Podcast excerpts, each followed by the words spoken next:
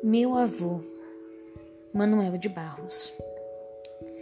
Meu avô dava grandeza ao abandono. Era com ele que vinham os ventos a conversar. Sentava-se o velho sobre uma pedra nos fundos do quintal e vinham as pombas e vinham as moscas a conversar. Saía do fundo do quintal para dentro da casa e vinham os gatos a conversar com ele. Tenho certeza que meu avô enriquecia a palavra abandono ele ampliava a solidão dessa palavra. E as borboletas? As borboletas se aproveitavam dessa amplidão para voar mais longe.